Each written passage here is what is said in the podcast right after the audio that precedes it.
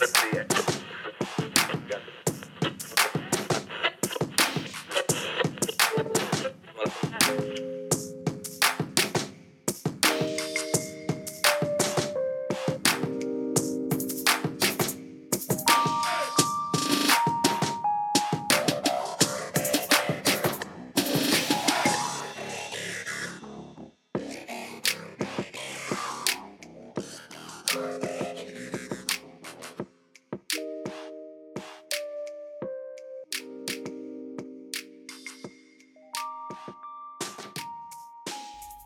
bonjour et bienvenue dans ce nouvel épisode de Recosic saison 2.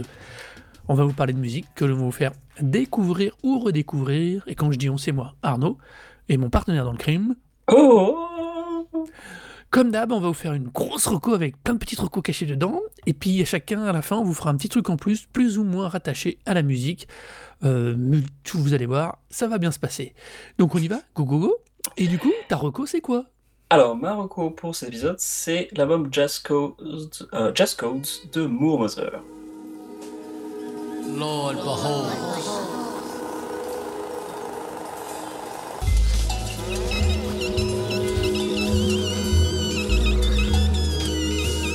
Wait a minute. Lord, behold.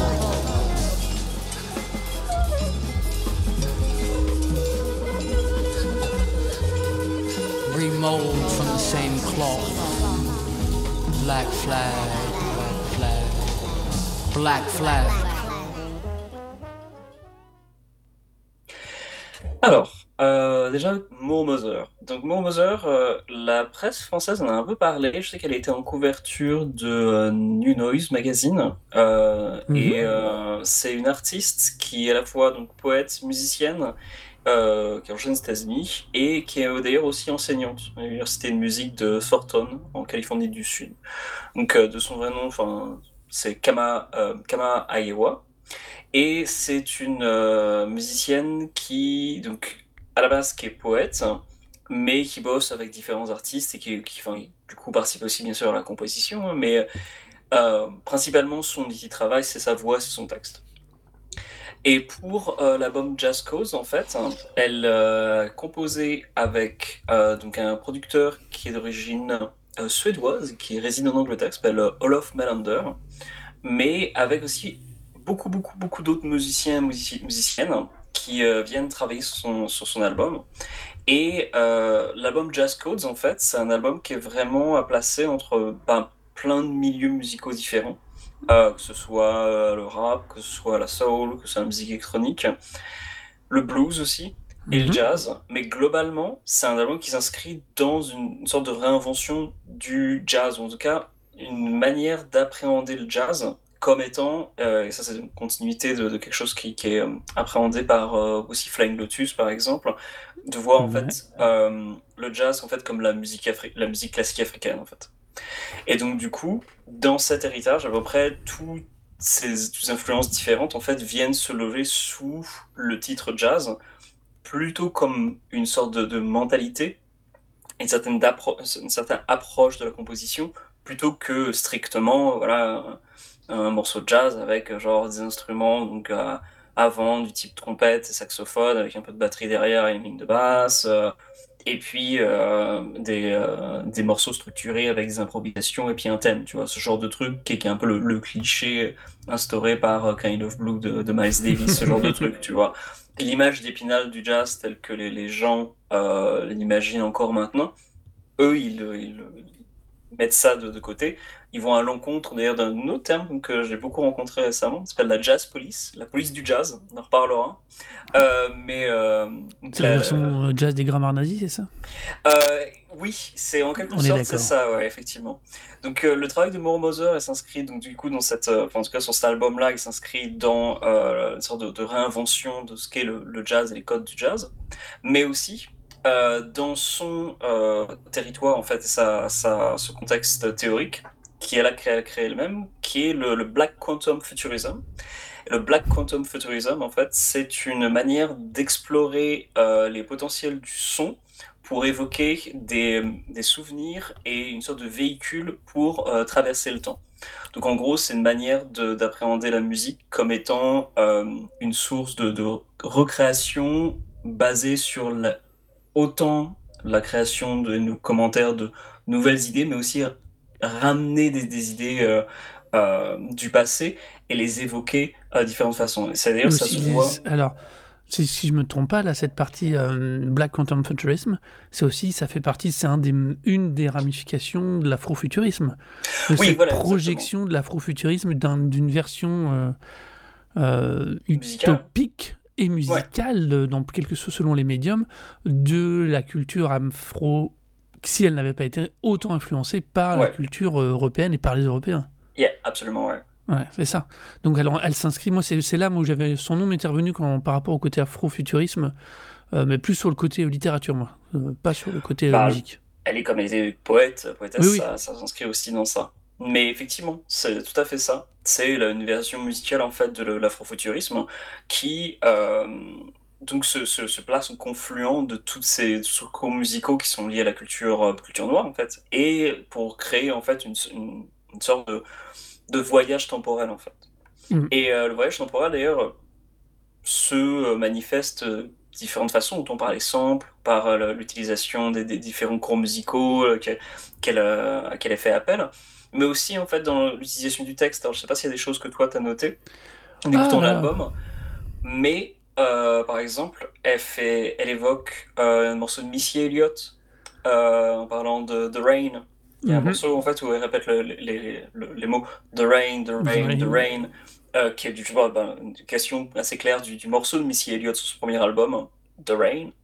Et euh, à un moment où elle, fait aussi avec une voix un peu modifiée, elle, elle rappelle le, le Forever, Forever Ever de, de Outkast dans Miss Jackson.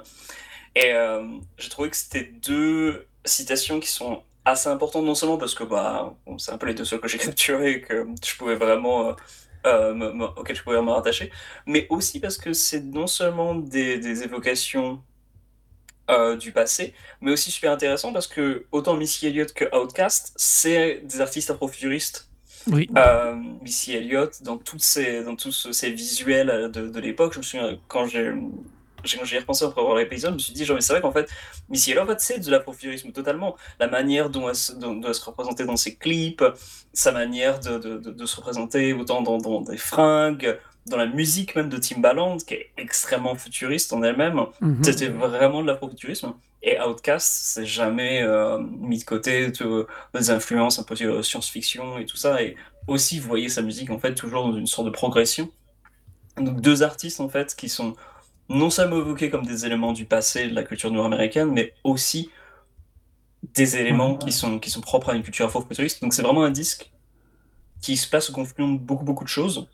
Et donc du coup, euh, moi j'ai vraiment appréhendé comme étant un disque super intéressant d'un point de vue intellectuel, mais aussi parce que c'est un disque en fait qui, qui te met vraiment dans, dans, un voyage où tu as l'impression de laisser flotter. En fait, il y a vraiment une, une atmosphère de flottement à travers toutes les directions de, de, de samples, euh, tout- la- la- l'utilisation de différents instruments et, et euh, tout, tout ce, ce côté voyage très cinématique aussi donne euh, vraiment une, une expérience en fait qui est en fait qui est ultra plaisante. Je trouve que c'est vraiment un, un disque dans lequel euh, tu peux te laisser porter très facilement et puis capturer des choses au fur et à mesure. Et puis au pro- prochain passage, tu vas capturer d'autres éléments en plus. Donc il y a toujours des clés de lecture qui se, C'est qui se- qui se d'une, découvre. euh, c'est d'une richesse et d'un très très très très très particulière, très très très poussé. Euh, moi, je dois t'avouer que j'ai eu beaucoup de mal, mais il y a ce côté, euh, comment dire, au, euh, au tout début, je me suis dit purée, mais ça me faisait penser, tu sais, un peu à cette espèce de caricature de la scène poétique américaine, Oui. ou- nord, nord- new-yorkaise ou East Coast, où, les, me- où les, les, les interprètes sont debout avec une espèce de musique bizarre, tout le monde est là dans une ambiance un peu bizarroïde. À ce j'ai mais- réécouté, l'album de le premier Victor Vaughn euh, Oui. récemment, donc c'est un des, des projets de, de MF Doom. Il Oui. parodie d'ailleurs euh, très Il bien ce genre, oui. ce genre de truc où ils font des, il fait des interludes avec des, des faux euh, slammers qui arrivent et qui racontent des textes. Des fois, tu as des bribes de tr- des idées qui sont intéressantes, c'est des moments où tu fais genre putain, mais c'est vraiment nul. Et bah, c'est- si tu veux, moi, le premier Contact, en plus, honnêtement, comme une fois de plus, j'ai absolument rien préparé à mon écoute, donc je me suis juste lancé l'album sur Tidal. Et j'ai fait, ouais, mais non, mais c'était bizarre. Et puis, à côté de ça, au bout de deux bonnes minutes, tu, tu, il y a, y a un truc dans la construction, dans la richesse, dans les sons, comme tu dis, c'est incroyablement truc, incroyablement travaillé, réfléchi, construit. On sent énormément l'influence du free jazz et du jazz là-dedans. Euh, dans la il n'y a pas un morceau. Sa voix est ultra hypnotique. Elle est hypnotique. Ah, c'est extrêmement moment- bien manué sa voix, ouais. Au bout d'un moment, elle te prend. Il y a un effet, euh, j'aime pas dire ça, mais un effet ASMR, tu vois, dans le sens où elle- tu, la suis, tu vois, il y a la voix, elle est là, elle est entêtante, elle machin. Et ça, tu parlais des paroles, j'ai pris le temps pour une fois d'aller vraiment prendre le temps de relire et de consulter réellement les paroles de pas mal des chansons. Euh, du coup, j'ai pas du tout été surpris de voir les références à l'afrofuturisme. Du coup, je me suis souvenu que je l'avais déjà vu ce nom quelque part et j'ai été fouiné. Et c'est là où j'ai fait le lien avec une partie de la littérature. Euh, elle m'a. Non, non, c'est. Par contre, elle est. C'est super intéressant. C'est très, très, très particulier. C'est absolument pas un album qu'on peut aborder facilement. Non, du tout. On peut se faire sortir à une vitesse stratosphérique de l'album. Euh, parce que si on rentre pas dans le style, si on n'est pas d'accord, si on n'est pas sur. euh, d'accord pas par rapport aux idées, parce que déjà, il faudrait comprendre strictement au sensus ce qu'elle dit, mais si on n'est déjà pas d'accord pour ce type de son, ce type de montage, ce type de mix, ce type de, de culture jazz, free jazz, parce que c'est vraiment du free jazz plus que du jazz. euh, Bah, c'est du Mm. free jazz en fait, dans le sens où c'est de la, la collaboration continue en fait. Oui, et puis tu sens Et bien qu'elle est en studio, elle fait un premier run, euh, ils enregistrent quelque chose, après elle retravaille dessus, mais que ce premier run est une espèce de, de matrice Ah au oui, morceau final, tout à avec, fait. Bah, les, avec instrumentistes en live à ce moment-là. C'est un y a- de pandémie, hein. c'est ouais, d'accord. Et à la base, alors, autre élément euh, peut-être important dans la clé de lecture, c'est qu'à la base, ça devait pas être un album, ça devait être une collection de. Ou en tout cas, c'était un album, il devait pas autant d'avoir de collaborateurs. C'était un compagnon à son album qui est sorti juste avant, euh, Mhm. donc euh, qui s'appelle. Black, Encyclopedia of Air. exactement, Black Encyclopedia of the Air. Et en fait, ça, ça devait être une collection de poèmes, en fait. Donc en fait, l'aspect collaboratif en fait est venu à travers la pandémie, euh, dans l'isolement et dans le fait que tu t'échangeais, en fait, tu commençais à échanger les choses. Alors déjà Black, Black Encyclopedia of the donc l'album d'avant, déjà beaucoup beaucoup de, de collaborations. Euh, D'ailleurs, j'ai eu plus l'impression qu'il y avait plus de femmes en fait sur le précédent et euh, la balance était un peu plus entre les deux en fait sur euh, sur euh, Sur Jazz sur, Code. Jazz Codes en fait, qu'il y avait autant d'hommes que de Alors femmes. voilà, j'ai pas écouté que- celui d'avant. Mais alors, moi, justement, j'avais bien aimé celui, le précédent, mais j'avais pas autant accroché. D'ailleurs, à ce sujet, ça me fait rigoler que tu me dises que ça a pris deux minutes pour, pour un peu rentrer dedans commencer à appréhender le truc. Parce que pour le coup, moi, ça fait beaucoup plus d'albums, en fait, que je vois beaucoup de gens parler de Moore Mother, vraiment trouver son travail exceptionnel, et à chaque Mhm. fois, être resté en dehors, en fait. Ça m'a pris plusieurs albums, ça fait au moins peut-être deux albums, deux ans qu'il y a des gens que je, que, que je suis sur Twitter qui sont très très fans. Et euh, j'étais un peu du genre, bah non, ça me parle pas des masses, j'arrive pas vraiment à apprécier ce qu'elle fait. Je l'ai même vu en concert d'ailleurs, euh, euh, ce qu'elle a bossé avec euh, The Bug, mhm. dans un projet Zonal, et euh, qu'en fait la réinvention de Techno Animal, et donc qui est toujours avec euh, Justin Broderick de, de Godflesh, donc c'est le mec de The Bug, Kevin Martin, euh, Justin Broderick, et Mhm. euh, Moore Mother en fait, qui intervenait sur, sur plusieurs morceaux. Je les ai vus en concert au Roadburn il y a quelques années, et j'étais pas rentré du tout dedans, quoi, pas du tout. Euh, ça m'était vraiment, euh, j'étais totalement resté froid, j'étais pas du tout, euh, j'avais pas du tout apprécié sa performance, ou même leur performance de manière générale. Ça, ça m'a vraiment pas, pas plu. Et c'est seulement en fait avec l'album précédent euh, que j'ai bien aimé. Et en fait, quand celui-là est sorti, à ma- dès la première écoute, je fais genre, oh, ok, d'accord, maintenant je comprends. Maintenant ça me touche, maintenant ça me parle. Mais ça, voilà, ça fait au moins trois ans. Donc euh, c'est marrant que tu dises, euh, ça t'a pris deux minutes, parce que bon, personnellement, j'étais- Non, mais j'ai pris plus de veux- temps à, à apprécier. quoi. Alors, est-ce que alors c'est ça c'est par contre tu vois, j'ai mis deux minutes à rentrer dans l'album, à Mm. accepter le son que j'entendais, à accepter que c'est ça que j'allais écouter pendant euh, je sais plus combien de temps euh, Mm. 43 minutes. une- 40 c'est ça, c'est pas Alors, si, même 43 pas minutes, Ouais, 43 minutes avec 18 morceaux, hein, donc c'est ça, Oui, ça oui. change assez rapidement en fait. Ouais, mais il y a une espèce de, y a Ah, y a de continuité. continuité où tu n'as pas la sensation de changer de morceau, enfin que Non, la mais ouais. rythmi- le sample change ou le, le, le- le mixage change, mais il y a une rythmique. On en revient à la question de sa voix. Il y a cette, la manière qu'elle a d'utiliser sa voix qui fait que des fois tu sens pas le changement de morceau. Euh, bah typiquement dès le début, hein, entre April Sevens et euh, Golden Lady, la, la jonction elle est super, elle est, tu la sens pas quoi. C'est quand arrive la, trois- la deuxième voix que qui a changé que tu fais le lien quoi. Mais Ouais. euh, Mais du coup, le fait est que ça, ça se renouvelle en fait beaucoup en fait. Ouais. Je trouve, Ouais. c'est parce que tu as plein de collaborateurs qui arrivent constamment. Genre, il y a au moins deux, il y a au moins une personne en plus sur chaque morceau. Mon Mother étant crédité elle seule, et puis en plus il y a le producteur donc, qui, qui, a, qui a été derrière. Mais donc du coup, tu as vraiment tout le temps un afflux de, de, de personnes, et même si effectivement, je suis tout à fait d'accord, hein, c'est clairement le cas, euh, l'album, il y a une vraie continuité au fur et à mesure, c'est pas comme si tu finissais un morceau, il y avait une rupture nette, et puis on passait à autre chose. C'est clairement un ensemble. Ouais, clairement. Mais c'est, euh, il y a toujours en fait plein de petits trucs qui viennent, qui viennent s'ajouter, plein de collaborations. D'où en fait, pour moi, c'est l'essence même du, du jazz tel qu'il est appréhendé dans ce, dans ce disque. hein, c'est vraiment l'aspect collaboratif et la- l'aspect question-réponse qui est, qui est toujours là en fait. hein. Euh, c'est pas mal de gens que moi je connais pas du tout, hein, d'ailleurs, à part euh, Young Morpheus, comme j'avais écouté un peu un, un- un disque, euh, Akai Solo, et puis euh, Fatboy Sheriff, qui a sorti d'ailleurs un disque ça- cette année qui est très cool. Mais voilà, le reste des gens, enfin moi personnellement, c'est des gens que je connais pas du tout, donc c'est vraiment aussi un trésor hein, de, de, fait, d'avenue en fait, à explorer à travers tous les trucs. Alors oui. Alors pour revenir du coup à ta question initiale, qui est oui, j'ai mis deux minutes à l'accepter. Est-ce que j'ai est-ce que je l'ai apprécié en tant que tel? Euh, C'est bien la bonne question parce que je suis vraiment pas euh, tout ce qui est slam et choses comme ça déclamées. euh, je, suis pas. hum, je dis pas que j'ai passé un mauvais moment, mais c'est clair que je vais pas le réécouter demain la veille. Je, je- vois, il a, j'a- j'adore l'intention, si tu préfères. Je trouve hallucinant le, le travail de réalisation, la finesse du, des mix derrière. Ce qui est bien, c'est qu'en plus, ça va renvoyer ma propre reco, cette histoire-là. Euh, je trouve ça génial. Mais j'aime pas le résultat. Tu vois, fondamentalement, j'aime pas le résultat. Et ça, C'est c'est- Ça me parle pas, je- ça me touche pas au sens direct. J'ai été chercher ces textes parce que je vois. Je, ou le, le- ce que j'en percevais à la volée, au à la première écoute, je, je voyais l'intelligence, je voyais l'intention, je voyais la dynamique. Mais du coup, j'ai été voir les textes, j'ai été essayer de les comprendre. Je me suis même fait un petit peu de Google Translate parce que deux, trois fois, j'étais pas très au, clair avec mon anglais. Euh, hum, je trouve ça, je trouve ça, je trouve que c'est super intéressant. Je trouve ça super et je pense que c'est un truc à promouvoir. Mais je, c'est pas, hum, mais moi, je le réécouterai pas, pas, pas, pas, je le réécouterai pas, je pense. Ah ouais. Par contre, je serais curieux, je serais curieux d'aller en écouter un autre, tu vois. Pour le Ouais. coup. Bah, c'est là où- c'est là du où le temps, en fait, ouais.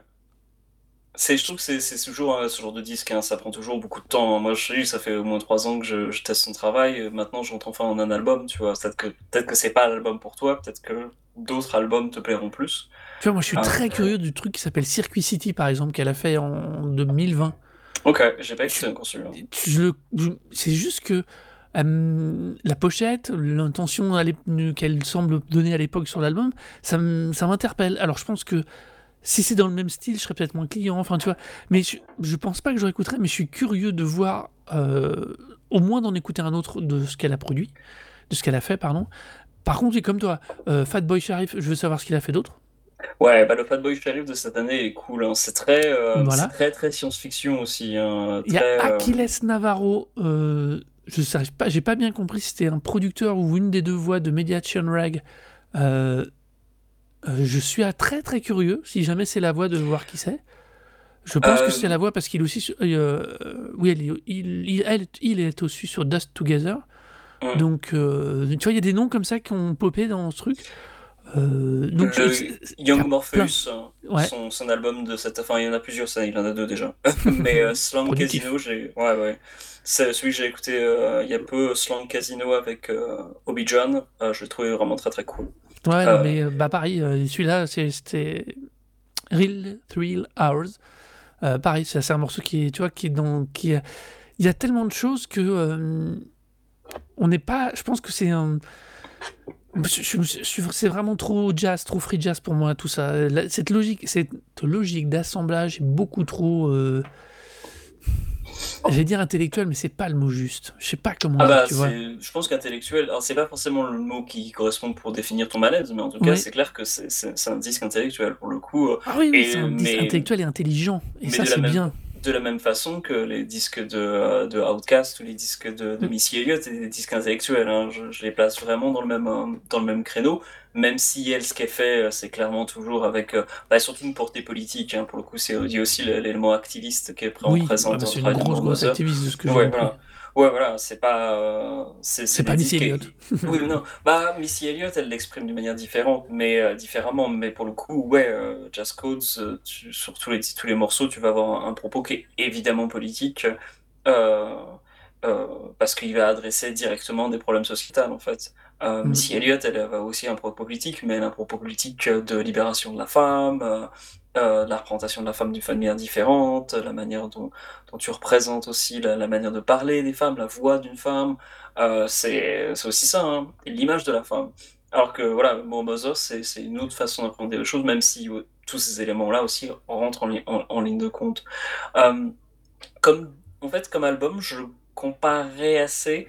Alors, ça peut plaire- plaira, ah, ça plaira peut-être un peu plus. Elle a fait un Mhm. album avec Billy Woods.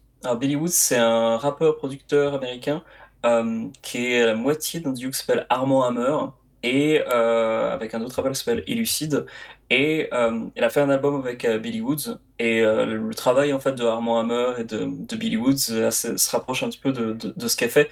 Même si en soi, Billy Woods, à la rigueur, c'est plus, enfin, c'est plus rap, c'est des rappeurs en fait. Elle, euh, elle, euh, elle le dit clairement, c'est pas une rappeuse. Elle a même tweeté d'ailleurs récemment en disant genre, je ne suis pas une rappeuse.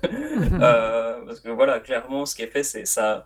Il y a des éléments de la culture rap qui rentrent dedans, mais tu peux pas les mettre dans, dans cette étiquette-là, alors que les mecs de, de Armand Hammer, autant Billy Woods que Elucide, c'est des rappeurs. Euh, ils rappent de manière différente de Jay-Z ou euh, de, euh, je sais pas moi, Ice Proc, tu vois, mais c'est des rappeurs. Sinon, le disque en lui-même, avec toute sa, sa, sorte d'histoire, en fait, ou de cette approche assez cinématique, je le rapproche pas mal, en fait, de, du disque When I Get Home de Solange. Alors, je sais pas si tu toi, t'as déjà écouté la musique de Solange, tu sais qui c'est Solange? Non, pas du tout.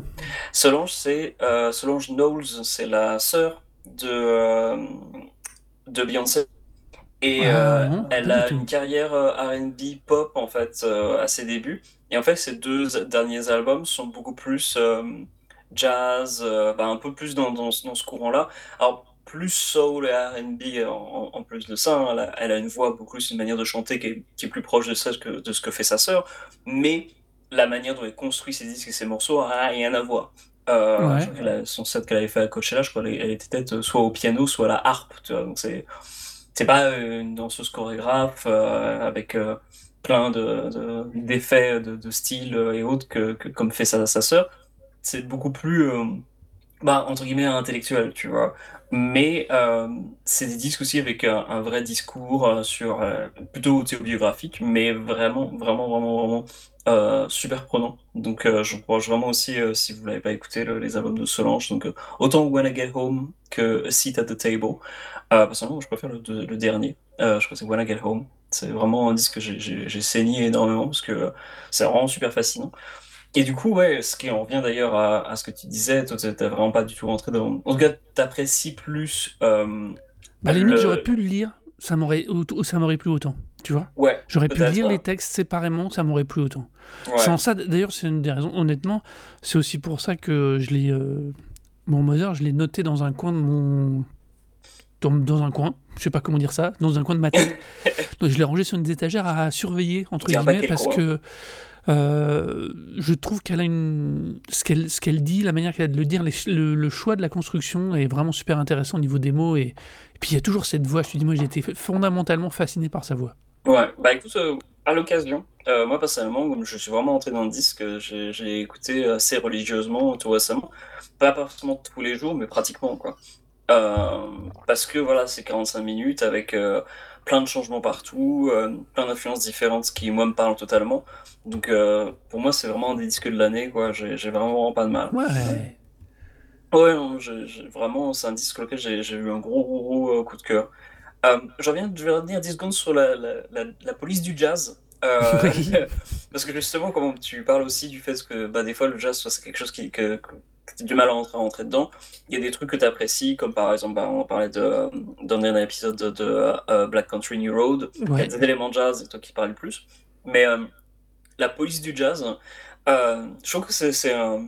C'est une, un concept en fait qui devient de plus en plus important dans tout ce qu'on, ce qu'on parle, puisque bah, j'ai l'impression que toi, la manière dont tu t'as la manière dont tu as appréhendé le, le jazz et ton- peut-être ton, ton, ton refus, en tout cas pas ton refus, mais ton, ton- le fait que ça ne te parle pas tant que ça, vient aussi peut-être du fait que bah, en- bah, le jazz à l'ancienne, ça ne te parle pas forcément tant que ça. Quoi. Ah, mais je on, l'a déjà évoqué, j'ai Hum. une culture jazz qui est catastrophique. Tout à fait. Je ne l'ai pas.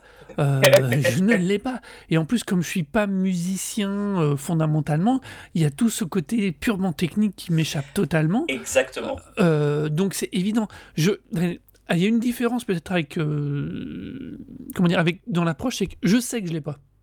Ouais. Je suis conscient de ma lacune, tu vois.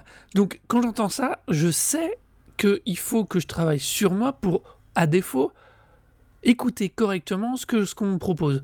Euh, je sais que pour l'instant, peut-être jamais, on ne sait pas. C'est c'est des trucs qui ne vont pas me, ne vont pas me donner envie de l'écouter deux fois. Je le fais pour l'émission, mais c'est vrai que je, je- comme je dis, je vais pas le réécouter euh, comme ça par hasard, on va dire, ou par envie ou par plaisir. Mais je, mais oui, c'est, c'est- il manque. C'est, euh, c'est en ça que je disais que c'était un, c'était une production très intellectuelle et très intelligente dans le sens où, de toute façon, le free jazz est quelque chose de très très intellectuel parce qu'il demande euh, non seulement une culture, mais aussi une capacité intellectuelle de- d'appréhender ce qui était proposé. Et, moi, je l'ai pas. Je l'ai pas la culture, j'ai pas l'entraînement, j'ai pas l'habitude, j'ai pas les connaissances. Euh, à ce niveau-là, c'est catastrophique. hein. Exactement. Et donc, tout ce que tu décris, en fait, c'est en partie, en fait, ce qui fait que je pense que beaucoup de gens n'aiment forcément pas, pas forcément jazz, mais ce que tu décris, c'est justement les manifestations de la police du jazz. Mm. Alors, la police du jazz, c'est euh, un concept que je, je rencontre de plus en plus, qui est euh, en fait lié à la, comme tu parles de, exactement ce que tu décris, c'est la tradition, la manière de jouer le jazz. Et dans un bouquin que j'ai lu récemment, euh, le pianiste euh, Robert Glasper, donc, qui, est, qui est clairement euh, voilà, un mec qui est signé chez Blue Note, il vient d'une école de musique, c'est clairement un musicien de jazz, mais lui appréhende euh, son jeu, ou en tout cas a travaillé son jeu avec des éléments rap, et surtout avec des éléments rap qui viennent de la, création musicale de, de Jay Dilla. Et la manière d'appréhender le rythme par Jay Dilla est totalement différente du- d'une d'une approche euh, traditionnelle, puisque lui voit les choses, en tout cas lui voyait la, la- création rythmique comme quelque chose de beaucoup plus mouvement, en, en mouvement, Euh, et pas autant placé sur le, tu vois, le tac, tac, tac, tac, tac. Le... Oui. Et donc du coup, il racontait dans le bouquin sur Jay Dilla que je viens de lire, le, le, le- le pianiste Robert Glasper racontait qu'il avait fait un concert où, avec son groupe, volontairement, il prenait des rythmiques qui étaient pas Ouais. placées sur, qui étaient plus, presque beaucoup plus au feeling en fait, qui était, qui, qui et Ouais, rythmique quasiment. quoi. Exactement, mais qui par, qui, qui était pas qui était pas rythmique, mais en tout cas qui mettait le rythme, qui plaçait le rythme un peu avant ou après ce à quoi ce à quoi tu peux tu peux t'attendre. Mais ça c'est pas forcément quelque chose que techniquement tu peux apprécier, tu peux l'apprécier techniquement, mais qui qui peut s'apprécier juste dans- dans- au feeling en fait, juste le fait que tu vas avoir ressentir une impression de, de surprise, de dire genre ah tiens je m'attendais à ce que ce soit comme ça, mais en fait en fait ça groove d'une manière différente. Et après un concert, qu'en sortant du concert, il ait rencontré un saxophoniste euh, classique de jazz, donc James Spaulding, qui est venu lui faire la morale pratiquement pour lui dire Mec, vous tenez pas le rythme. donc à des musiciens professionnels, expérimentés, un vieux de la vieille qui vient de dire genre Non mais mec, tu tiens pas le rythme, vous groovez pas assez bien. Et Glasper de le regarder, genre non mais espèce de pauvre vieux con, putain, c'est volontairement qu'on fait un truc différent et toi tu viens nous faire chier à dire genre ah mais non vous jouez pas assez bien ensemble. Oui, oui, Donc, oui. Non, mais il y a. La police du jazz, c'est ça la police du jazz. C'est le principe du respect des traditions. Il y en a toujours eu. Il y en aura toujours. Voilà. Il y en a qui y croient, il y en a qui n'y croient pas. Chacun, comme dirait l'autre, euh, enfin, ouais, non, je sais pas comme dirait l'autre, c'est euh, fondamentalement les tenants de la, hum, comment dire, ouais, voilà, je sais, les tenants de la tradition par défaut, quelle que soit la tradition, il y a toujours un moment ou c'est des cons. Oui. je vais le dire? Non, mais je vais le dire super clairement. Non, mais c'est vrai, Parce que- c'est ça. Il, il faut, il faut la respecter, il faut la réinventer, il faut la faire exister, mais elle ne doit pas être la seule expression. Point. Oui, mais pareil, moi, je vois pas comment le dire autrement. Voilà, mais dans le cadre de, de justement le jazz, le fait de euh, masser, mettre un- une emphase sur euh, ben, le- la compréhension technique euh, et euh, Mais uniquement c'est euh, voilà, Ça, c'est un truc du jazz. C'est Ouais, tellement voilà. un paradoxe. Oui, Ils ont tellement ouvert de trucs dans tous les sens à une époque que maintenant ils veulent même plus en ressortir. Mais C'est hallucinant. C'est pas, c'est justement l'inverse que je te dis, c'est que justement ce genre de disque, comme Thundercat par exemple, Oui, ou Flying oui. Lotus, s'inscrivent en fait comme étant ou euh, Dieu merci, il y a des Kamasi. Kamasi Washington par exemple, hein, c'est un autre exemple qui lui peut-être est plus euh, apprécié dans les, euh, les, festivals de, de- de jazz plus traditionnels. Mais euh, bah, justement d'ailleurs récemment tu avais un, un festival de jazz, à, un gros gros gros festival de jazz qui se tenait à euh, Rotterdam. Et euh, Thundercat était, euh, était programmé avec euh, ben, euh, euh, Alicia Keys était aussi à ce festival. euh, John Legend faisait, faisait l'ouverture d'ailleurs. euh, mais Herbie Hancock était là aussi. Et tu vois, tout ce genre d'artistes, bah, d'ailleurs, Herbie Hancock, lui, par exemple, qui fait pas partie de la police du jazz, parce qu'il était en featuring d'ailleurs sur un, un disque de, de nouveau duo euh, de, de super jeune d'ailleurs, euh, c'est J.D. Beck euh, et euh, mince, le nom m'échappe sur le moment, mais euh, qui viennent de, de sortir un disque qui marche en- extrêmement, Domi et voilà, euh, qui est vraiment un super duo de, de deux super jeunes musiciens.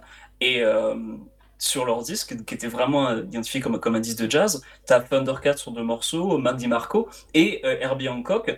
Et sur un autre morceau, t'as euh, Anderson Paak, parce qu'ils sont signés sur l'album de Anderson Paak, dont on avait parlé plusieurs fois pour, bah, dans le Silk Sonic tout récemment, mais avec un morceau, donc c'est Anderson Paak, Busta Rhymes et Snoop Dogg. Donc c'est et sur un même disque où tu as Herbie Hancock et Thundercat. Voilà, le jazz tel qu'il est actuellement, c'est plus ce genre de personne, si tu cherches l'identité. Et techniquement, oui, c'est irréprochable, c'est juste phénoménal d'ailleurs, le- la batterie est dingue, mais vraiment, genre, c'est- facile d'accès, c'est super facile d'accès. C'est un disque pareil, je te encourage vraiment à le tester. Donc, l'album s'appelle Not Tight en plus, donc en plus pas carré, euh, ce qui est très ironique, puisque il est méga carré. Mais, euh, mais les rythmiques, elles sont mais phénoménales. Quoi. Genre, euh, je me suis vraiment fait la réflexion en l'écoutant euh, attentivement, en me disant genre, ah ouais, si c'est, c'est pas une machine, c'est un vrai batteur. Et ça, ça tient, mais c'est une de folie, mais c'est pas appréhendé comme étant un challenge technique. Oui, techniquement, c'est c'est- c'est- impressionnant, mais c'est surtout que ça groove en fait. C'est des morceaux ultra mé- mé- mémorables et extrêmement bien composés, plutôt court en plus. Encore une fois, là pour le coup, c'est aussi un disque qui, est, euh, qui fait 15 morceaux pour 44 minutes, donc ça enchaîne assez rapidement. Et euh, t'as plein plein de trucs en fait qui, qui, te, qui te restent à l'oreille, euh, même sans appréhender l'aspect technique ou le challenge que ça peut représenter euh, pour de jeunes musiciens de, jouer un truc pareil quoi. Jazz Codes pour moi de Moore Mother c'est la même chose. C'est le fait que tu, oui il y a plein d'éléments, oui c'est complexe, oui c'est difficile d'approche, mais l'important c'est de se laisser porter par le truc et oui ça ça demande du, du travail en fait de le repasser peut-être plusieurs fois. Moi encore une fois le- le- les albums de Mother je les ai jamais vraiment appréciés avant, donc euh, si ça marche pas avec celui-là bon bah écoutez revenez plus tard. C'est Mais quelque chose dans le cas on- dont le- je sais que je- j'écouterai, je ferai peut-être l'effort pour le prochain album, tu vois. Hum, Là, du coup, c'est exactement ce que typique, fait. hein. typiquement le profil où je me dis, bon, ok, je vois bien le truc, voyons voir le suivant, voyons voir celui d'après, Voilà. voyons voir quand elle fera de la collab, voyons, j'irai peut-être jeter un œil un peu plus à ce qu'elle, là où elle va collaborer, elle va peut-être, enfin, c'est dans cet esprit-là, quoi, dont, que je trouve qu'elle est, euh, bah, du coup, elle est super intéressante, quoi. Ouais, et puis bon, elle est super productive aussi. Donc, elle a aussi un groupe de jazz euh, qui s'appelle euh, Irreversible Entanglement, qui est beaucoup plus, beaucoup plus ardu en revanche. hein, pour le coup. J'aime bien l'album que j'ai, mais là, c'est, c'est, je trouve que c'est beaucoup plus, beaucoup plus difficile d'accès. Quoi. Mais qui est aussi très très cool. Donc, elle est, elle est vraiment ultra productive. euh, Mm. Elle est impliquée dans plein de choses. Donc, euh, c'est vraiment un nom à, à, à rechercher. Mais, euh, mais encore une fois, c'est voilà, le genre de truc à travailler en fait, mais pas à travailler dans le sens chiant, mais juste à, à revenir occasionnellement et se dire genre, ok, si ça vous a intrigué, faites passer l'album au moins une fois, Clairement. et puis bah revenez dessus un peu plus tard si jamais ça vous parle un mini, ne serait-ce qu'un minimum. Quoi. Et donc voilà, c'était donc l'album de que Jazz Codes, non Code, Jazz Codes, Codes, Codes Comme le code de la route, quoi. Moore- Voilà, facile. Jazz Codes de Moore Mother. C'était donc Taroko pour cet épisode. On va passer à la mienne. On va essayer on va aussi passer à quelqu'un qui euh, mélange plein de choses, plein d'origines, qui a, qui a une certaine forme. Et moi, Morocco, c'est. Alors, c'est un EP, ça dure 15 minutes. C'est Hip Hop 50, volume 1 de DJ Première. Yeah, yeah, yeah, still rap supreme, man. Yeah, yeah, hold up. look at him. Wait, I said. Paint my thoughts on imaginary canvas. I take no loss, I can't give these niggas chances. I put my all in each and every single stanza. Yeah. I do it for the love, they just do it for the camera. I don't need no fame or no glamour. I just need some money in the bank and my hammers. House in the Hamptons, mansions in Miami, a palace for my legacy. I can't forget my family. First I get the Oscar, then I get the Grammy. Give it all I got, yeah. I don't need no plan B. Alors tout de suite, DJ Première, on va aller super simple. Qui c'est? Eh bah, c'est un, pour moi, euh, c'est un des derniers grands DJ à l'ancienne de son rap qui tabasse sa race.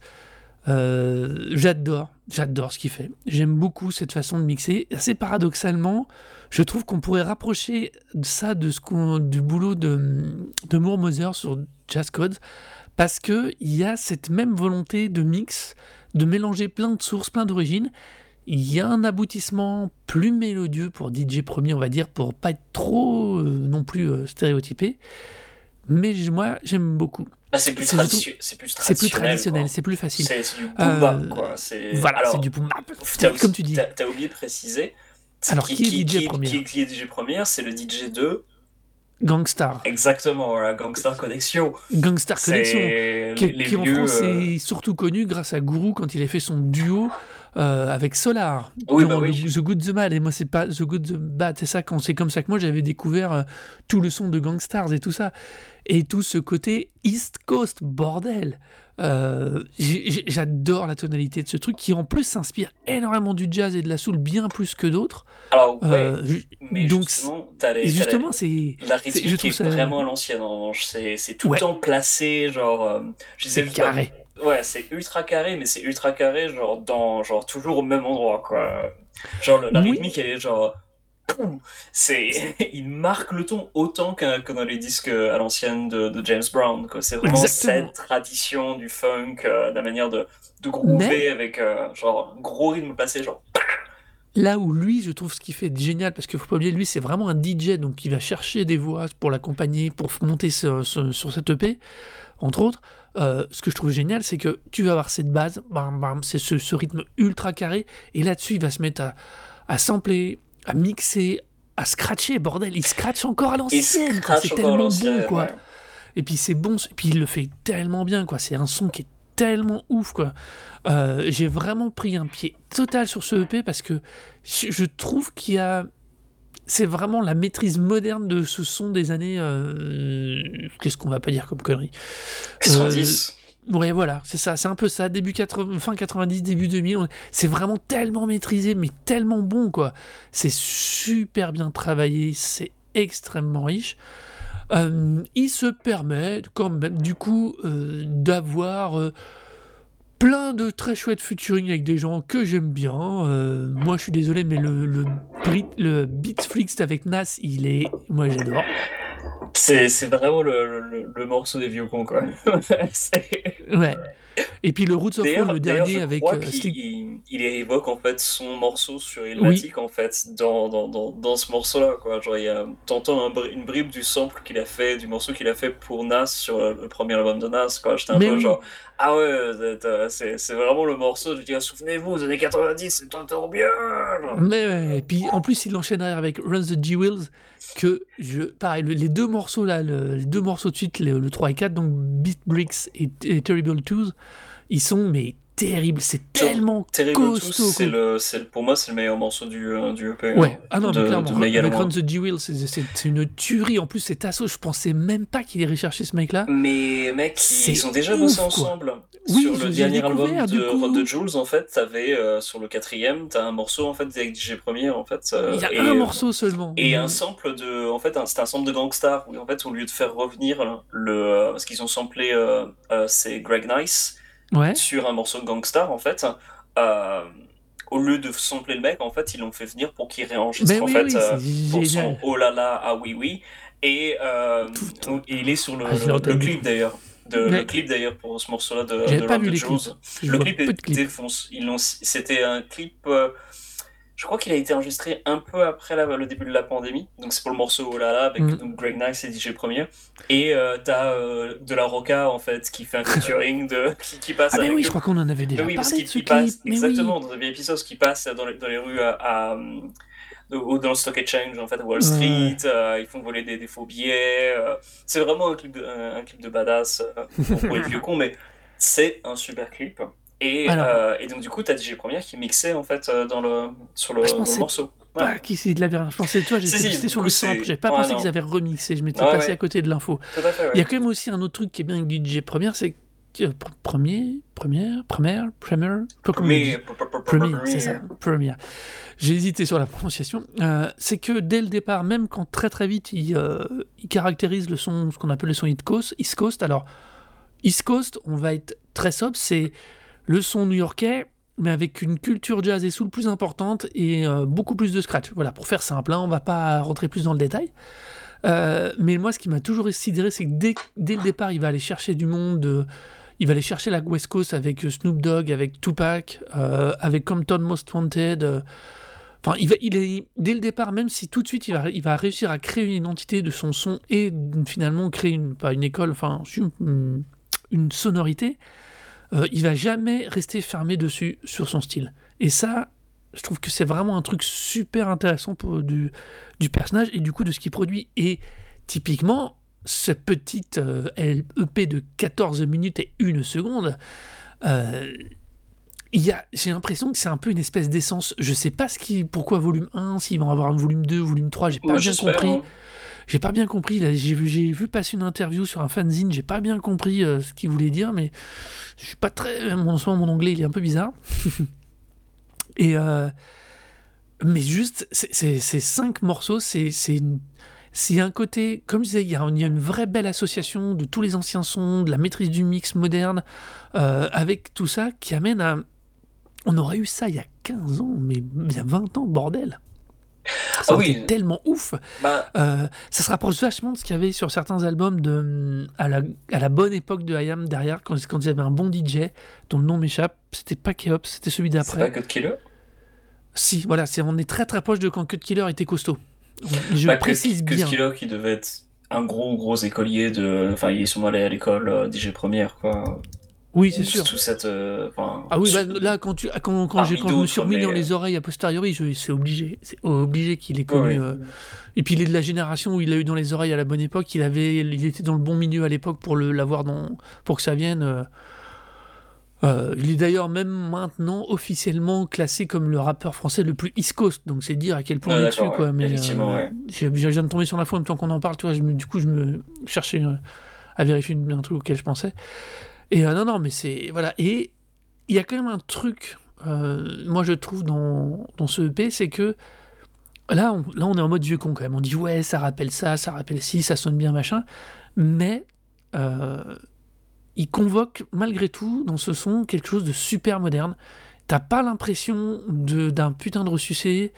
T'as pas l'impression qu'on se fout de ta gueule en te ressortant un vieux truc qu'on a ressemblé vite fait en disant regarde c'était ça à l'époque et ça m'a un peu scotché et c'est pas la première écoute honnêtement que je l'ai vraiment ressenti c'est la deux ou troisième Je suis d'accord. me- il y a, y quelque chose de EP, super ouais. moderne quoi au final Ouais. et, de, et de très intelligent quoi Tout à fait, Et, ouais. euh, Il fonctionne plutôt bien en fait par rapport à beaucoup de choses très boom bap qui sortent. euh, ouais Il a malgré tout en fait les, les beats en fait sont, sont super originaux et bien foutus alors que même quand tu écoutes des trucs très boom bap récents comme Baxar Face par exemple qui est vraiment typiquement le, le groupe de, de gens qui veulent vraiment euh, rester à l'ancienne et euh, bah les beats tu les as entendus des tonnes de fois avant que les instructions sont marrantes mais les paroles sont toujours rigolotes mais Xarface c'est un peu voilà ça réinvente Ça rien voilà rien du tout c'est tout à fait plaisant hein, mais voilà Mhm. ça, invente rien du tout alors que Première, il a toujours été un petit peu à essayer de, de rajouter des choses. Alors, il a son style, mais euh, bah, je me souviens, de- il y a quelques années, il avait fait euh,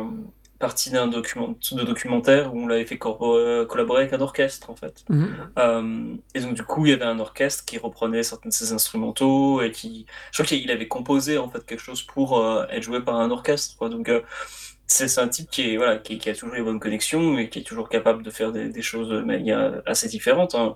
Il a bossé aussi avec Limp Bizkit, hein, faut pas oublier. hein. Sur le deuxième album de Limp Bizkit, il a produit un des morceaux avec Method Man. Oui, Et, il a un euh, énorme parcours de prod aussi, voilà, euh, avec des gens bien plus euh, mainstream, type Christina Aguilera, des choses comme ça. Enfin, Oui, parce que les on gens n'est viennent pas- le voir, quoi. voilà, C'est on- le type qui va accepter les, les collaborations, c'est le type auquel les gens pensent le premier, voilà. et ensuite c'est le type qui va dire genre ah vous voulez faire un truc, bon c'est cool. Genre il est pas il est pas réfractaire quoi, et il a toujours toujours le bon niveau. Pour preuve d'ailleurs, euh, Gangstar Bah oui. en fait après bien après le décès de, de Guru donc le, du rappeur Mm. euh, de, de duo. euh, il avait en fait il y a eu plein plein plein de, de, de démêlés euh, entre les droits en fait de ce qui avait été enregistré et en fait en 2019 ils ont sorti un nouvel album de Gangstar que Première en fait avait travaillé avec des chutes de studio et des restes de ce qu'il avait enregistré avec Guru et euh, Ouais. l'album c'était One of the Best Yet et honnêtement, je me souviens qu'à l'époque, voilà, il est tout à fait, il était plaisant. Bien sûr, il n'était pas aussi incroyable que euh, Hard to Earn ou euh, euh, comment s'appelle euh, l'autre euh, Step in the Arena. Tu vois, c'est pas des, c'est pas Mhm. des trucs qui m'ont retourné le cerveau, mais c'était un album tout à fait agréable. Et pour les, les vieux cons, c'était tout à fait sympa. Et pour le coup, ouais, il s'est quand même, il a bien bossé. Puis il a pas fait appel que à des vieux. Tu disais Nas, bon, Run the Jewels, quand même des, c'est presque des vieux parce que ça fait longtemps qu'ils sont là.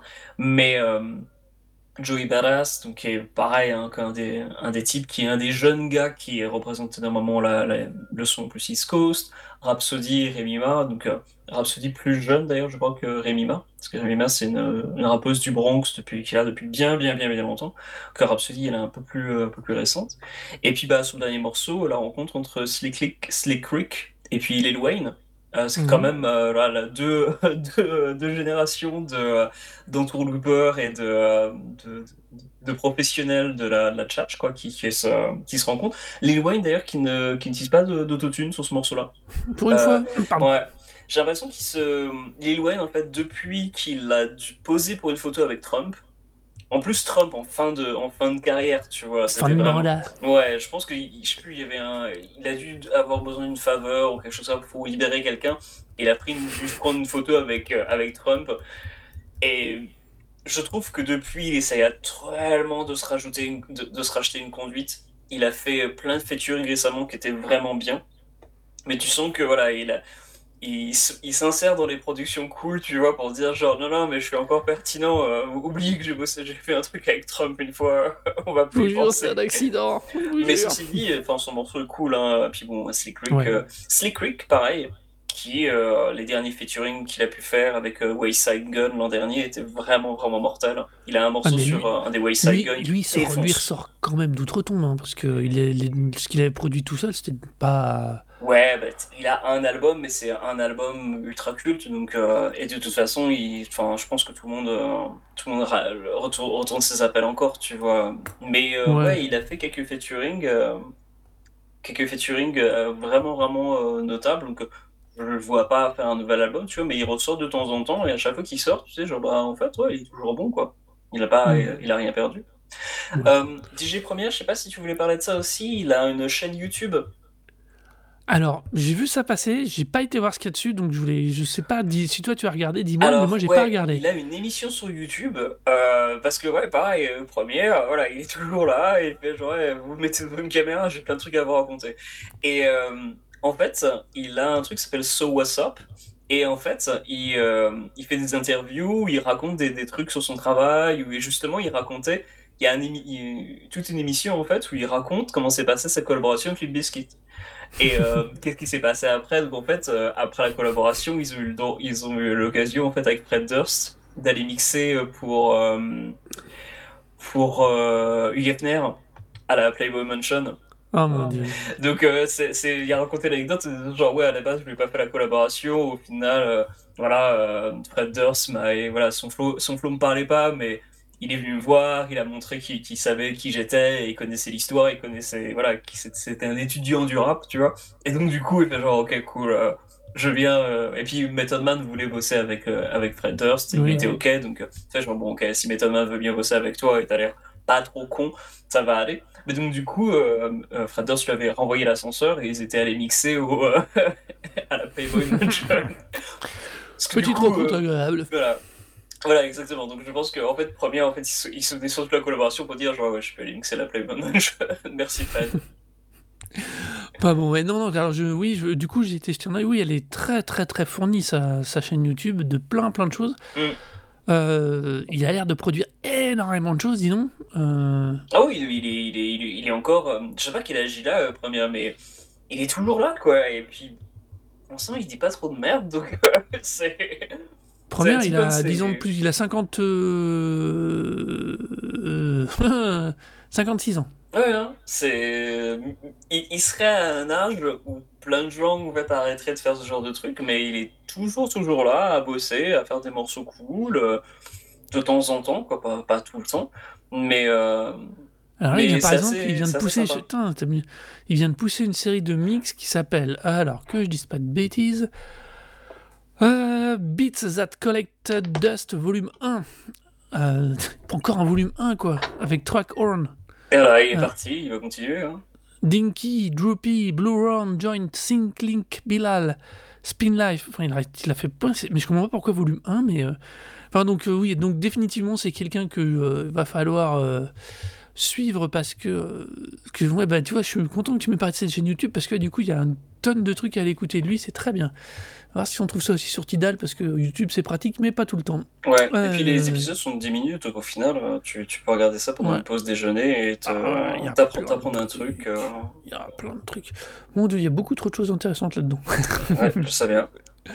Enfin bon, donc euh, voilà, c'était donc Marocco d'un petit EP 14 minutes qui vous ne pourrez pas trop longtemps, qui s'appelle donc, que je Hip Hop 50 volume 1 par DJ Première.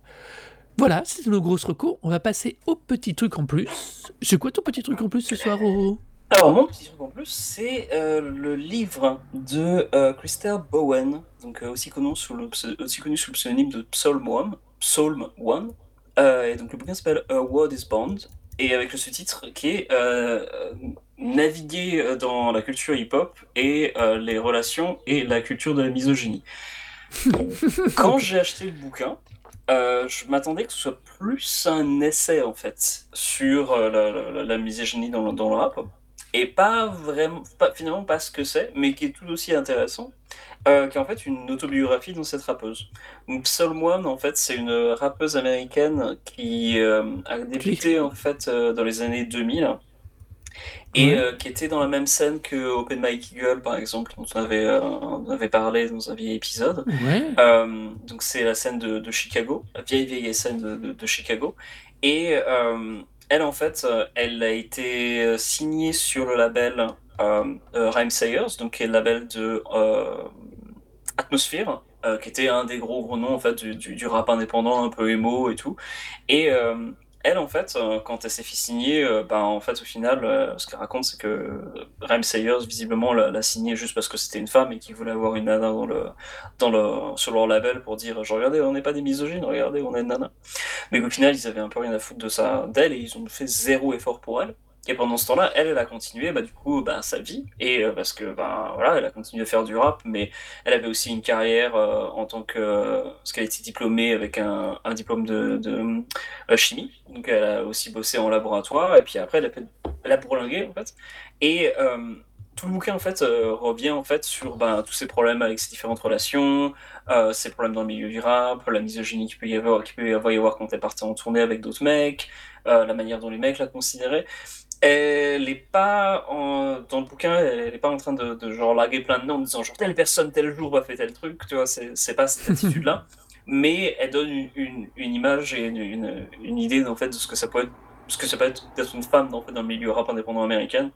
Euh, qui est pourtant tu vois, perçu peut-être comme étant un milieu un peu plus intello et euh, un milieu euh, genre euh, j'ai déjà entendu des, des, des gens ou lu des gens dire genre ah mais moi j'écoute du hip-hop euh, j'écoute pas de rap sous-entendu euh, j'écoute pas des trucs qui passent à la radio et qui racontent les problèmes de banlieue. J'écoute des, des albums écrits par des mecs blancs qui vont, qui vont parler de leurs leurs problèmes sentimentaux tu vois.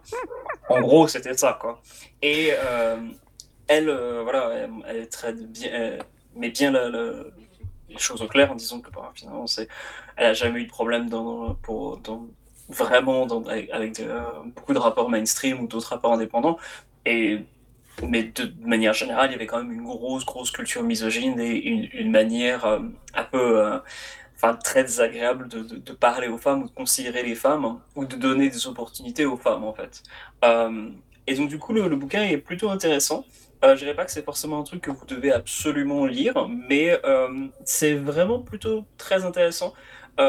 et au-delà même de la question de, la, de, de la culture rap et le milieu rap, en fait, c'est une autobiographie qui, est aussi une, sorte de point de vue thérapeutique pour elle, puisqu'elle parle euh, de, ses différentes relations. C'est une, euh, elle est euh, bisexuelle, euh, qu'elle a eu plein de relations différentes avec différentes, différentes femmes, différents mecs, et euh, sa manière d'appréhender, son, son regard qu'elle a sur, sur, le passé en disant genre bah ouais dans cette relation là j'ai été dégueulasse avec cette personne, euh, on s'est causé tous les, tous les deux réciproquement du mal, et c'est très, enfin, c'est un bouquin qui montre aussi sa, progression en tant que, en, tant que personne, quoi, le regard qu'elle jette sur son, sur son propre, son propre passé, qui du coup est, enfin, permet aussi de s'informer soi-même, c'est-à-dire sur euh, la manière d'appréhender euh, des relations, ce que c'est pour dans, une, dans, un milieu queer, euh, tous ces, tous ces éléments en fait qui, qui donnent du coup une vraie richesse au, à, la, bah, à la découverte du, de la personnalité de, de Moine, qui d'ailleurs continue toujours de sortir des trucs. Hein. Euh, J'ai écouté un de ses derniers albums de l'an dernier d'ailleurs, euh, tout récemment, qui est très cool. Euh, moi je connaissais pas du tout euh, Moine du tout, hein. j'ai mmh. vraiment tellement découvert avec le bouquin. Et euh, ouais, c'était vraiment très intéressant. Donc euh, j'encourage vraiment à tester le bouquin. Donc euh, c'est sorti alors, uniquement en anglais pour l'instant. Bien sûr, ça vient de paraître en, anglais. Je n'ai pas l'impression que ça va forcément sortir en français, parce que bah, pas l'impression qu'elle est très très très connue en France, même si elle a fait des dates en France, hein, pas du tout inconnue au bataillon, mais pas forcément la, la, personne la plus populaire du monde. Donc le bouquin s'appelle Her Word Bombs, et euh, donc euh, le, son pseudo c'est Psalm One, et, et son véritable nom c'est Crystal Bowen. Voilà. Eh bien, c'est une bien belle reco en livre en plus, ça change un peu. Hein bah oui. On a un peu de tout là. Exactement. Euh, moi, ma reco, ça va pas vraiment être une reco, c'est plutôt un petit coup de gueule, il y avait longtemps. Hein. Euh, je suis tombé sur un article de France TV Info à propos de la, des vinyles et de l'état actuel du marché. Et je dois avouer que autant j'aime beaucoup le retour du vinyle, le fait que ça qu'un album puisse exister aussi bien en CD, en stream qu'en vinyle, euh, déjà aussi parce que, comme j'ai toujours dit, ça fait des grandes pochettes, donc ça fait des belles illustrations, moi j'aime bien. Autant euh, l'espèce de marché complètement artificiel de la pseudo-rareté, soit sur les anciens, soit sur les repressages, même dans les pressages récents de groupes récents, euh, je trouve ça minable, d'autant plus qu'il y a eu un souci avec les matières premières il y a quelque temps. qui a aussi influé sur le, le qui a aussi influencé sur ouais. le prix du coup. Euh, moi, je dois vous avouer que ça me fait chier. Alors, je n'ai pas de platine vinyle, je n'ai aucun amour pour le vinyle, je n'ai, comment dire, aucun, aucune nostalgie du son du vinyle. Moi, j'aime bien le son quand il n'y a pas de craquage de merde parce que j'ai juste mal posé ou mal nettoyé le machin, le truc, le oui, diamant. Enfin, c'est pas difficile à gérer. J'aime pas, avoir. je m'en fous, en streaming ou en CD, je mets le CD dans la platine, j'ai pas de bruit, je mets, je mets le stream, je mets le un bon streaming, j'ai pas de bruit, ça me va très bien, je suis content, je, je comprends les gens, qui peuvent se faire plaisir avec ça. Euh, je trouve que c'est des maniaques pires que moi, mais ça c'est un autre problème.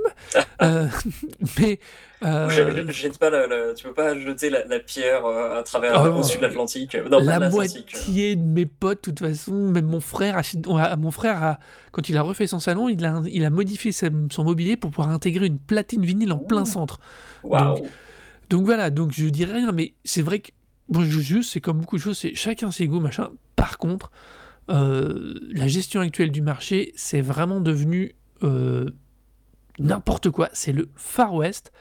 Entre les éditeurs actuels de groupes euh, courants qui, même eux, en voyant le coût de la cotation, vendent les disques à prix de, pour leur groupe, mais on garde 3-4 au cas où, parce que des fois, en 2-3 ans, le, prix peut quintupler. Et je dis bien quintupler, le, là le chiffre évoqué est le bon pour un simple vinyle, euh, quand je vois que des gens se sont jetés et ont acheté 250 euros des vinyles de Bowie qui ont été tirés à plus d'un million d'exemplaires, je ris doucement. Parce que du coup, ils sont je tous au surpris, bah oui, forcément. Ouais. Euh, donc, je veux dire, il y a une. Entre l'engouement du marché, la méconnaissance globale des, de, de la plupart des acheteurs et les vrais collectionneurs, euh, qui eux, à l'inverse, des fois font des bonnes affaires de droite et de gauche parce que des gens vendent des trucs sans vraiment connaître. Le marché actuel, c'est vraiment un Far West de ouf. Euh, Écoute, globalement- c'est assez dingo, quoi. Globalement, là, j'ai regardé sur le, le, le disquaire d'Amsterdam que je me fournis, qui s'appelle Concerto, qui est en fait un, qui est un gros euh, disquaire indépendant. Quoi. C'est en fait c'est plusieurs putain, plus petits magasins de disques en fait, qui sont mis Mhm. tous ensemble, qui ont cassé les murs et sont mis tous ensemble. Et donc, du coup, euh, ben, c'est quand même encore un disquaire indépendant. Mais par exemple, une réédition du premier Black Sabbath, euh, elle à 35 euros. En simple en, en single LP, donc en un seul, sur un seul LP, donc c'est 33 tours, c'est pas la qualité optimale euh, qui est normalement 45 tours, donc double vinyle quoi. Mhm. Et donc ça par exemple, c'est un, un disque qui est à 35 euros, enfin, tout simplement pour avoir, pour connaître maintenant le marché du vinyle, pour un simple- être un simple acheteur, ça a pris 10 euros en l'espace de euh, deux ans, Ouais, ans. Tout simplement. Je regarde Ah, mais encore, les- deux- attends, 2 euros, t'es t'es- t'es 10 super euros. mignon. l'art- 10 euros, pardon. 10 euh, euros. 10 euros, En, ça a pris en 2-3 10. ans, c'est ça, c'est rien. c'est rien du tout. rien. Mais ça, c'est Il y a un gars là qui, euh, dans l'article donc euh, de, de France TV Info, il y a un, il y a un, disquaire qui dit clairement, le gars venait m'acheter, insistait beaucoup pour lui prendre le disque machin euh, à 70 euros, alors que ce qui était le prix normal standard, mais il, voulait lui commander à distance. Le gars fouille un peu dans le profil, il a bien vu que le gars vendait ce type de disque, il avait des acheteurs, où il allait revendre, alors que pareil, un nouveau un modèle sans rareté, il allait le vendre trois fois le prix. Le gars refusait la vente. Il y en a un comme ça qui va être bien, qui va être honnête vis-à-vis de ça, mais faut, c'est euh, Mais là, là, je parle de trucs neufs, tu vois. C'est genre des trucs que tu. Mais même sur le neuf. Même sans faire de la spéculation, tu vas dans n'importe quel disquaire, ils sont tous augmentés 10 euros, quoi. C'est par exemple le groupe euh, Caballero et Jean Zas. Ça te parle? Euh, Cab- Ils Non. ont fait, un- ils ont fait, ils ont même pas sorti en streaming leur album Sushi Boy. Ils l'ont uniquement fait en, en vinyle limité. D'accord, ah oui, carrément, ouais. C'est Voilà. audacieux. Voilà. Mais le, le- la contrepartie, c'est ils ont mis en vente le truc. Un million de requêtes sur le site en 5 minutes. Le site est tombé down. Ah ouais, a été down en 4 minutes. Ils ont fait 170 ventes à la minute. Avec un pic à 600. Ils ont été sold out en 14. Ouais. Bah, c'est assez fou, ouais. Et c'est c'est très flippant parce que du coup, effectivement, comme il y a du monde pour payer des prix aussi débiles, ben. On en revient toujours à la question de, de la com. Et là, on n'est plus, on n'est plus du tout dans un phénomène de qualitatif, d'originalité, de produit. On est strictement dans du marketing. Donc, on va avoir Ah oui. de tout et de rien qui vont se vendre à des prix ridicules. Bah, tout Euh, simplement, les prix pour les ridicule, colorés, je vois la différence dans un même magasin, des disques colorés vont être vendus au moins 10 euros ou 5 euros de plus pour les trucs qui sont en noir. Le, Ouais. la couleur n'a aucun impact sur la qualité audio. Hein. C'est Mais non, c'est un colorant qui est mis dans la résine. C'est Enfin, dans unique, le, ouais. dans le vinyle. C'est uniquement fait pour euh, les collectionneurs, voire même, j'ai un pote qui m'a qui m'a dit que selon lui, il avait entendu dire que quand c'était coloré, ça se dégradait plus, plus facilement. Donc c'est pas forcément la bonne chose. Potentiellement, c'est Voilà. possible. Non, personnellement, j'achèterai jamais des trucs colorés juste pour le principe, tu vois. S'il y a des, des trucs colorés, bon bah voilà. Récemment, j'ai précommandé un album bah, de Lives Question, un très bon groupe de hardcore new-yorkais. Bon bah, je l'avais précommandé dans une couleur particulière parce que bah, c'était celle qui était présente. On m'a envoyé Mhm. un mail pour me dire, ah bah c'est pas cette couleur que vous aurez, c'est une autre. J'ai envie de dire, genre, ok, cool, je m'en fous quoi. C'est. les- Pour l'un, si t'es un collectionneur, c'est pas pour l'écouter le disque que t'achètes le disque, juste pour le revendre, Bah non, pour c'est- dire tu l'as ou l'afficher dans ton salon. Enfin, ça a aucun sens quoi. Ça, J'ai vraiment, je suis étonné du le- l'album de Madonna, le dernier là, un truc qui vient de sortir, il est à 50 euros en off quoi.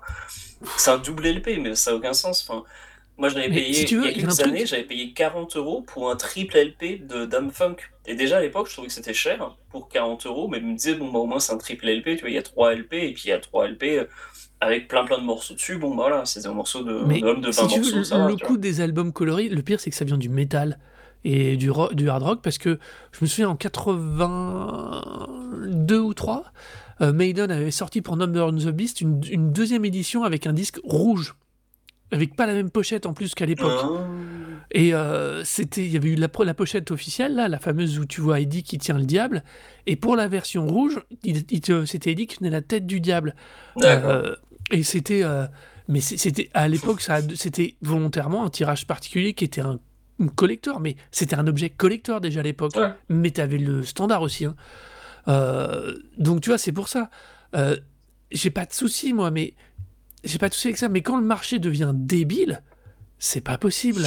Non, mais C'est juste pas possible. Je pense que de toute façon, c'est une, fin, c'est une bulle et qui va exploser malheureusement. C'est ça qui est vraiment le, le plus triste, c'est que ben, c'est cool d'avoir du, du disque vinyle, c'est surtout important pour les artistes de pouvoir vendre du physique parce que ben, on a parlé nombreuses fois, le, le streaming est, est problématique. D'ailleurs, euh, à ce sujet-là, euh, on avait abordé il y a 10 épisodes de là d'ailleurs une, euh, la question des faux artistes sur les sites de streaming et sur les playlists euh, déjà créées de jazz ou autres, où tu as des, en fait, des, des faux artistes qui sont des gens qui ont créé pour euh, qui revendent leur- revendent leurs droits à des labels et donc du coup les morceaux que vous écoutez c'est pas du tout des, des standards de jazz ou rien c'est des trucs créés euh, artificiellement par soit des intelligences artificielles soit des, des gens qui vont créer genre euh, cinq morceaux à la journée juste pour pouvoir euh, vendre les droits et pouvoir mettre de l'argent sur la, sur la table tu vois tous ces problématiques là font que ben, c'est très très difficile de dégager un profit ou de l'argent quelconque hein, quand t'es pas un artiste pop Mhm. gigantesque sur les trucs de streaming.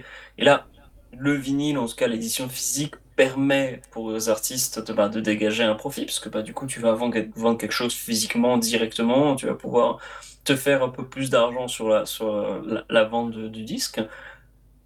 Et là, si le vinyle dégage, ben, ça va quand même mettre un coup dans l'aile à plein, plein, plein de gens, quoi. Donc, C'est euh, vrai que je, je sais pas où j'avais lu ça, mais il y en a certains, comme tu dis, qui voyaient le, la gestion du marché vinyle comme un bonus à- par rapport au streaming. Donc, euh, Ouais, mais ça va pas pouvoir aller non plus. Enfin, le marché, comme tout, tout marché spéculatif, va finir par se, se réécrouler sur lui-même. ouais, si Donc c'est c'est pas une bonne solution. C'est si une on solution à très très très court terme. Si on plaçait le disque vinyle uniquement pour la qualité audio ou juste pour le, le côté physique d'écouter un, mo- un, un morceau, enfin, quand moi, quand j'ai commencé à acheter des disques vinyles, ça remonte à plus de 10 ans maintenant que j'ai commencé à. J'avais déjà des potes qui en achetaient.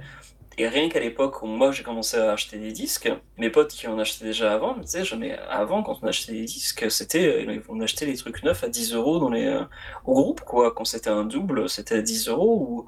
et c'était tout quoi. En fait, même quand moi j'ai commencé à en acheter, c'était déjà prohibitif. En fait, ça commençait déjà à monter. Là, en ce moment, ça a vraiment accéléré le mouvement parce que bah, la pandémie, les gens ont acheté plus de trucs physiques. Euh, Je pense que les artistes ont aussi mis le paquet sur ça parce que bah, ils pouvaient pas tourner, donc il a fallu. Le cas Adele aussi a pas aidé puisque elle, elle a essayé de booster au maximum euh, ses, euh, ses ventes de disques euh, en faisant tout imprimer au même moment, tous les, on avait déjà parlé. euh, fait de- d'acheter, de réserver des places et de pousser en fait certaines programmations. C'est un disque qui était programmé beaucoup plus tard pour que le disque d'Adèle sorte ben, pour Noël dernier. Mhm. Le disque, c'est, je pense, suffisamment bien vendu, mais bon, je pense que tu peux encore le trouver facilement en magasin, tellement ils en ont imprimé. Mais ça a repoussé les délais. Du coup, pour des artistes, ça fait ben, un manque à gagner en termes d'argent. Donc, du coup, forcément, il y a une augmentation. Il y a des disques en plus qui viennent des États-Unis ou de l'Angleterre avec le Brexit, ça impacte aussi. J'ai déjà vu des différences assez colossales entre le prix de certains disques en Angleterre par rapport à le prix tu peux le trouver aux, Pays-Bas, parce qu'ils sont pressés en Angleterre, ou en tout cas peut-être un peu plus proches.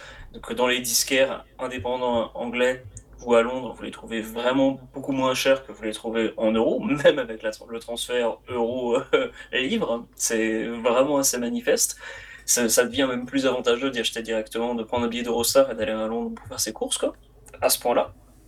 Et euh, à côté de ça, en plus, l'augmentation du coût du frais de transport pour, euh, depuis les États-Unis, puisqu'il y a aussi ça, puisqu'il y a tout un problème avec euh, la, la, la privatisation en fait, des, des services de transport euh, américains. Euh, Ouais. Avant ça, en fait, la, la Poste, je me souviens encore, il y, a, ben, il y a plus de 10 ans, quand je commandais des trucs aux États-Unis, c'était super facile, le coût de frais de port était mais ridicule en fait. Tu pouvais commander des tonnes de trucs depuis les États-Unis, ça coûtait pas des masses en fait, Euh, alors que ça a vraiment vraiment vraiment augmenté, puisque maintenant en fait tout est sous le coup de, de trucs qui ont été privatisés, et donc du coup maintenant c'est hors de prix euh, d'importer des trucs euh, de, les surprise. États-Unis quoi. Ouais, exactement. Donc ça aussi ça a un impact sur le sur le coût du vinyle. Donc non seulement tu as la pénurie de matériaux, le fait que les artistes doivent ont un manque à gagner, la bulle économique, le coût de- d'envoi qui augmente. Et à part ça, bah voilà, hein, c'est normal que tu aies maintenant 10 euros de plus euh, depuis 10 ans, sans compter tous les autres facteurs que tu viens de, de, de parler, la plus spéculative, euh, les gens qui vont euh, se jeter sur un- une édition quelconque pour soutenir les artistes ou parce qu'il y a une hype quelconque. Tout ça font que ça devient vraiment débile. Les petits Discogs, déjà évoqué ça plein de fois, Discogs qui euh, a un effet de, comment dire, d'égalisation des prix à travers le monde. Puisque, et ça j'ai un pote qui en avait parlé euh, quand, euh, parce qu'il lui était déjà allé au Japon, euh, il avait euh, pu regarder les, les, les disques, les disquaires là-bas, et c'est fou, parce que tu trouves vraiment de tout, de tout, de tout. Mais auparavant, les disquaires japonais, en fait, c'était super avantageux quand tu étais sur place, tu peux trouver des trucs vraiment à des prix ridicules, en fait. C'était très très cool, alors que maintenant avec Discogs, bah, les disquaires japonais sont très au fait de ce qui, de ce qui est le prix de vente, par exemple aux Pays-Bas ou en France, et donc du coup ils vont te, ils vont tarifer de la même façon. Quoi. Ouais, Bon, le coût du yen est un peu différent du coût du dollar, donc euh, c'est pas forcément plus de- très avantageux maintenant. Mais euh, C'est d'ailleurs que peut-être encore au Brésil, hein, que le, le Brésil c'est l'Eldorado du disque vinyle. hein. T'as des trucs de dingo, quoi. C'est vraiment, vraiment. Des, des gens comme Madlib, par exemple, qui ont des, qui, possèdent 4 tonnes de vinyle, hein, quand même. C'est- D'accord.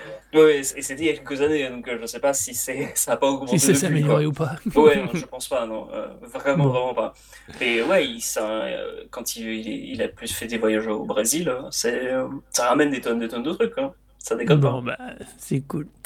Donc voilà, c'était donc euh, pour finir cet épisode mon petit coup de gueule sur la bulle et l'incroyable nimboac qu'il y a actuellement autour du vinyle. Est-ce que je peux Euh. rajouter un petit truc en plus? D'où, d'où, d'où, d'où, vas-y, vas-y. Un truc très rapide.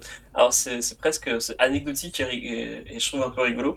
Donc, euh, Open Mic Eagle, donc on parlait euh, précédemment, donc Mhm. euh, de, de plusieurs fois, même. et déjà parlé plusieurs fois, ouais. Il a un album qui va sortir bientôt, donc ça c'est cool.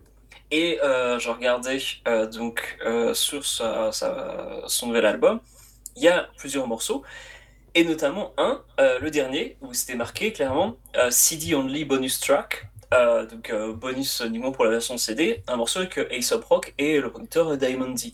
Donc j'étais Mhm. genre, putain c'est cool, mais du coup il faudra peut-être que je, je prenne la version CD euh, pour avoir ce, cette version, enfin ce morceau inédit avec euh, Aesop Rock. J'étais genre, ok, cool. Ça, c'était il y a une semaine quand le, le- le disque a été mis sur Bandcamp. Et il y a quelques jours, cette semaine, je l'ai vu sur Twitter péter à une durite parce qu'en fait, il avait marre de répondre, peut-être pas marre de répondre aux questions, en tout cas, il s'est venu se rendre compte que les gens avaient vraiment cru que le morceau était exclusif à la version CD. En fait, c'est le titre du morceau qui s'appelle CD Only Bonus Track. Ah, c'est excellent ça. Donc c'est drôle quand tu le sais, mais donc j'imagine pas qu'il y ait des gens qui vont forcément être au fait, ou même je sais pas qui, qui, ont été piégés, mais en tout cas, si vous allez sur la page Bandcamp de Open Night Eagle et que vous voyez le track listing, le 14e morceau n'est pas un morceau bonus, c'est juste que le morceau a été appelé CD Only Bonus Track. Il a voulu faire une blague, mais ça lui est retombé dessus parce qu'il disait genre non, non, non, mais je, je voulais pas créer la confusion, je voulais faire une blague et les gens ont pas. Croit que ça, c'était- ça- ça renvoie très bien à ce qu'on vient de parler par rapport à la question du marché du vinyle, où là ça fonctionne à l'inverse. Voilà. Et euh, non, tu non, mets bah, des trucs très, bonus, très genre, bah, bien. ok, euh, la version, le morceau bonus, il est sur la version CD, ok, faudra acheter le CD. Quoi. Genre, Mm. Non, non. Non, non, tout, Euh, tout sera sur, tout sera partout sur hein, les mêmes morceaux.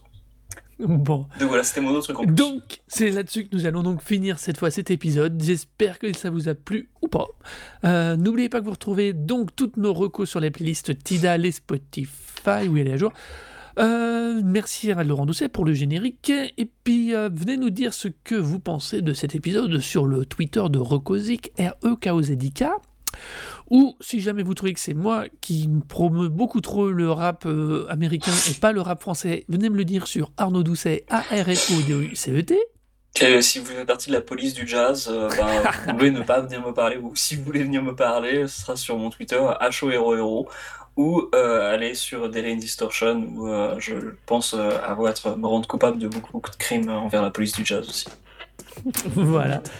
On vous souhaite une bonne fin de ce que vous êtes en train de faire et on vous dit à bientôt. Bisous